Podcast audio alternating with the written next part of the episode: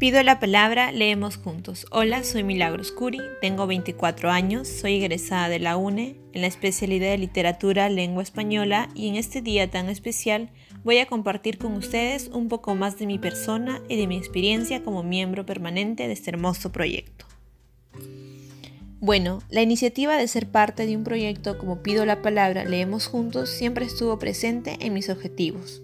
Aunque fue algo que puspuse por un tiempo, siempre estaba pendiente de las actividades, de las redes, de los proyectos que se realizaban. Y cuando Graciela me invitó a formar parte del proyecto, dije que sí inmediatamente, ya que conocía la visión, la misión, las metas del proyecto, la cual estaba vinculada a mis propósitos.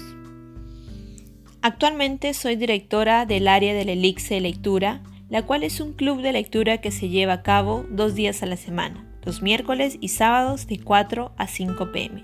Y estoy muy contenta ya que ahora hemos iniciado un nuevo periodo con dos grupos. El objetivo es que sucesivamente puedan integrarse más niños y todo eso es gracias a los voluntarios que en cada sesión se esfuerzan en desarrollar diversas actividades con el fin de fomentar la lectura en los niños y niñas. Además, algunos valores que rescato del equipo es la puntualidad, el amor que tienen hacia la lectura, la cual se ve reflejada en cada sesión que realizan, y el compromiso con el proyecto, que es constante.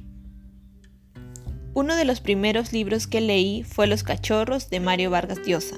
Este libro me impactó muchísimo, debido a la situación que el personaje principal, Cuellar, afrontaba, y cómo este suceso tan traumático influyó en su vida escolar e hizo que se transformara totalmente. Y que al final del libro tenga un desenlace tan trágico fue terrible para mí.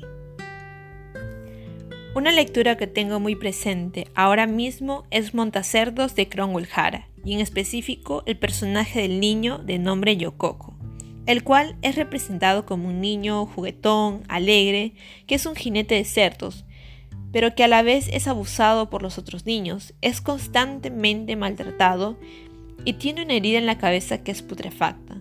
Y además es terrible todas las dificultades que la familia Yokoko debe superar y que al final tenga ese desenlace triste, trágico. Es un realismo tan visceral que nos deja pensando sobre la deshumanización de la sociedad y lo que debemos mejorar.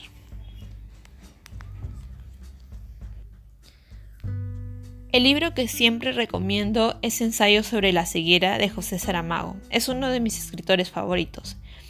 Y trata sobre un extraño fenómeno donde la población empieza a perder la vista a causa de una ceguera blanca. Y el escritor nos menciona que es como un mar de leche. Es muy fantástica esta idea. Además, es muy interesante cómo se le da la transformación del individuo a raíz de este gran suceso y todas las adversidades que tendrán que afrontar este grupo de personas.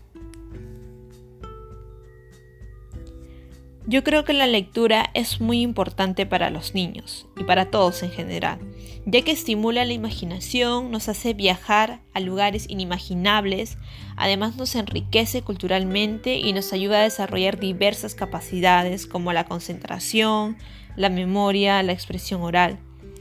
En resumen, pienso que leer debería ser imprescindible en la vida de cada ser humano, y ahí radica la importancia de empezar a leer desde niños y también lo esencial que es tener una biblioteca en casa y tener a la familia como el principal modelo de lector.